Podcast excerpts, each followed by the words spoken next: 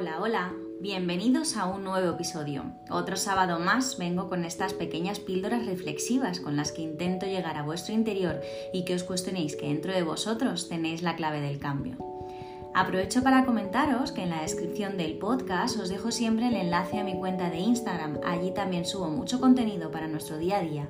Y en el link de la, de la biografía encontraréis todos los enlaces de interés. A lo largo de nuestra vida vamos recibiendo diferentes impactos que van generando en nosotros unas fisuras que dañan nuestra evolución. La mayoría de las veces no nos damos cuenta que están ahí y que nos van limitando. En otras ocasiones sí nos damos cuenta, ya que pueden generar en nosotros enfermedades. Las fisuras emocionales es muy importante detectarlas y sobre todo detectar el motivo que las generó. ¿Por qué? Porque sanando esa parte de nuestro yo interior, de nuestra verdadera esencia, nos hace ponerle solución y deja de limitarnos. Vamos a profundizar más en ello. En la mayoría de las ocasiones, estos impactos que sufrimos nos pueden hacer hasta ser otro tipo de personas. Nos creamos una careta, un falso yo que encaja en la sociedad, pero dentro de la realidad es que estamos rotos. Dependiendo del grado, eh, debemos acudir a profesionales, obviamente, que nos ayuden eh, y siempre que sea posible el poder acudir a estos profesionales. Pero desde mi experiencia puedo decir que el crecimiento personal y trabajar con un mentor también es fundamental para detectar y sanar esa parte, además de tener herramientas suficientes para poder seguir evolucionando. Estas fisuras se pueden dar por una enfermedad grave, un fallecimiento, una relación tóxica, esto desarrolla en nosotros inseguridades, miedos, desconfianza, sentimiento de abandono, sensaciones que nos impiden avanzar y sentirnos plenos en nuestra vida. El sentimiento de abandono es el más habitual que me he encontrado, bien por relaciones de pareja dañinas o por la pérdida de algún familiar cercano. Es cuando nos da miedo la soledad, nos da miedo estar solos y buscamos constantemente personas que llenen ese espacio emocional. El problema es que al no estar bien con nosotros mismos, las personas que llegan a nuestra vida una y otra vez es para enseñarnos cosas que no somos capaces de ver, como amarnos a nosotros mismos primero, aceptarnos tal y como somos con nuestros fallos y nuestros aciertos y hacernos responsables de quiénes somos y de lo que somos. De esta forma dejaremos de atraer al mismo tipo de personas o situaciones que en realidad son nuestro propio reflejo. Sé la persona que quieres que llegue a tu vida. Existen muchas personas que a raíz de esos miedos se crean enfermedades psicosomáticas. Cuando saturamos a la mente con miedos, inseguridades, ansiedad, agobio, quejas, nuestro cuerpo dice basta. Y dependiendo el grado de pensamientos negativos que tengamos a lo largo de nuestro día y de nuestra vida, así será de grave esa enfermedad. Por eso, de repente tenemos dolores de estómago relacionados con la ansiedad, inflamación en las encías, miedo a no ser capaz de llevar a cabo decisiones, una gripe o enfermedades víricas, parar el ritmo de vida. Siempre he sido una persona muy curiosa y me ha gustado estudiar y leer todo aquello que me llama la atención. A raíz de empezar a tener diferentes trastornos y mis analíticas siempre estaban perfectas, empecé a interesarme por este tema. Desde que tengo 19 años empecé a desarrollar una ansiedad que se fue haciendo crónica.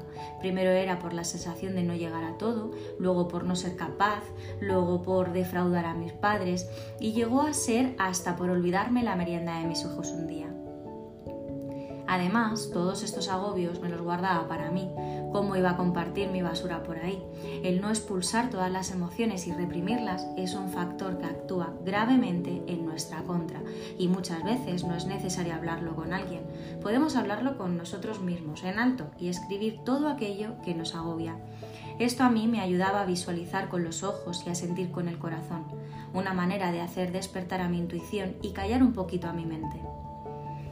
Todo este follón me generó grandes problemas estomacales hasta tal punto de generarme una celiaquía y no tolerar muchos alimentos. Créeme si te digo que desde que controlo un poco mi alimentación y he trabajado mi mente desde un punto mucho más introspectiva, mi salud ha mejorado considerablemente. Desde que me centré a trabajar mi mente, entenderla y llevarla por donde me hacía feliz, muchas de esas enfermedades psicosomáticas como la ansiedad fueron desapareciendo por completo. Ahora yo tengo el control. Pero para eso es necesario hacer una introspección seria, hurgar dentro de nuestro interior y detectar dónde está la fisura para solucionarlo. Y dirás, que no es fácil. Pues no, no lo es. Es muy duro y difícil. Pero te digo por experiencia que es posible. Ahora te voy a hacer una pregunta. ¿Alguna vez te paras y reflexionas o te dejas llevar constantemente por el piloto automático? Vivimos en constante piloto automático y vamos llenando nuestra mochila de cosas y además tenemos más presente todo aquello que nos ha hecho daño. Seguimos viviendo con ese rencor, con ese falso perdón y sí, digo falso perdón. Muchas veces he oído ese perdono pero no olvido. Pues créeme que si eres de los que dices esta frase no te has perdonado ni has perdonado. En el episodio del perdón os cuento cómo trabajar esto y la sensación de liberar, de liberación que se siente.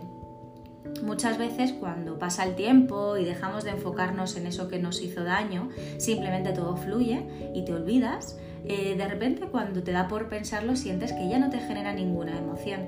Eso es el perdón, sentirte libre.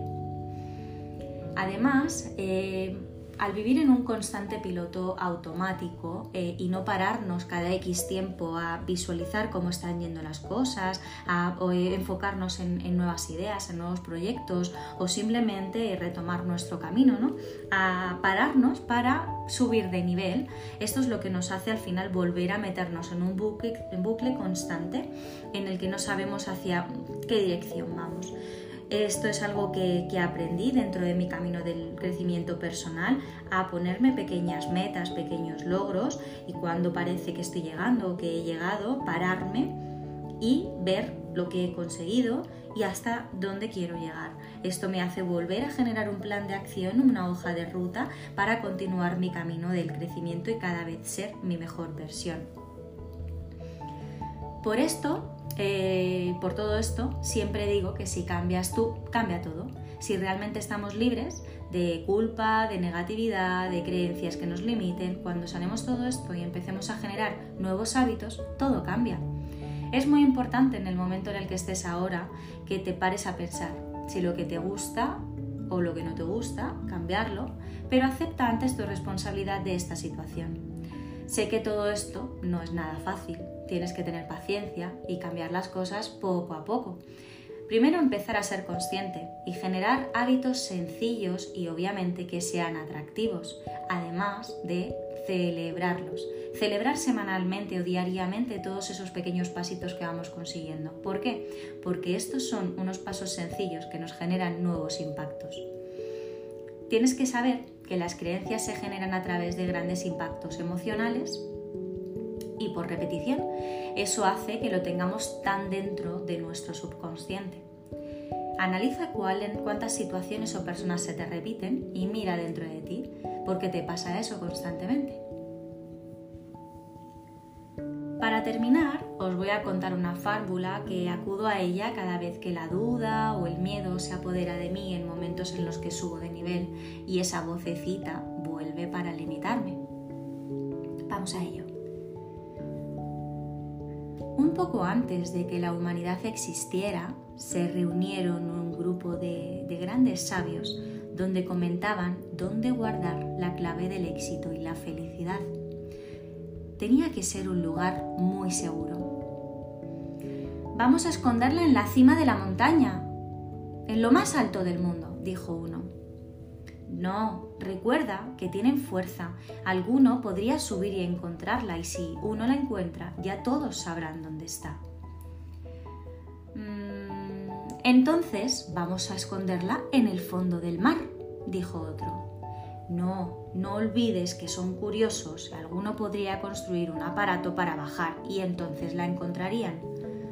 Mm, escondámosla en un planeta bien lejano de la Tierra. No, dijo otro. Recuerda que les, les, dieron inteligencia y un día alguno va a construir una nave para viajar a otros planetas y entonces la van a descubrir. El más astuto y viejo, que había permanecido en silencio escuchando atentamente a cada una de las propuestas, dijo, Creo saber dónde ponerla para que nunca la encuentren. Todos se dieron la vuelta asombrados y preguntaron, ¿Dónde? La esconderemos dentro de ellos mismos. Estarán tan ocupados buscándola fuera que nunca la encontrarán. Todos estuvieron de acuerdo y desde entonces ha sido así. Usa el dolor como una piedra en tu camino, no como una zona para acampar, decía Alan Cohen. Y con esto me despido por hoy. Espero que os haya gustado, que saquéis unas bonitas reflexiones y os pongáis a trabajar en ello. Recordad que la felicidad es una actitud y también se entrena. ¡Feliz día!